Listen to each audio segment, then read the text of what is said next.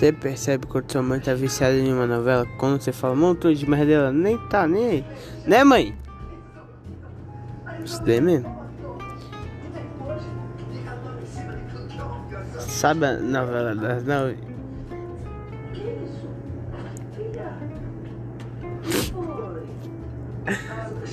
É engraçado.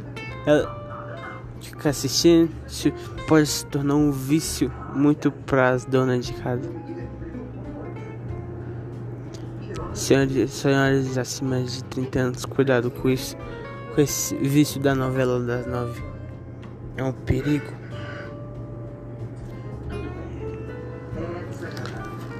E os meus também, com a novela das seis. E é. É porque eu acho que se tem uma, uma velha que ela se identifica com algum personagem, é isso que acontece. Ela tá vidrada olhando. Ó, Corona. Mas é isso. Tô aqui narrando minha mãe assistindo a novela.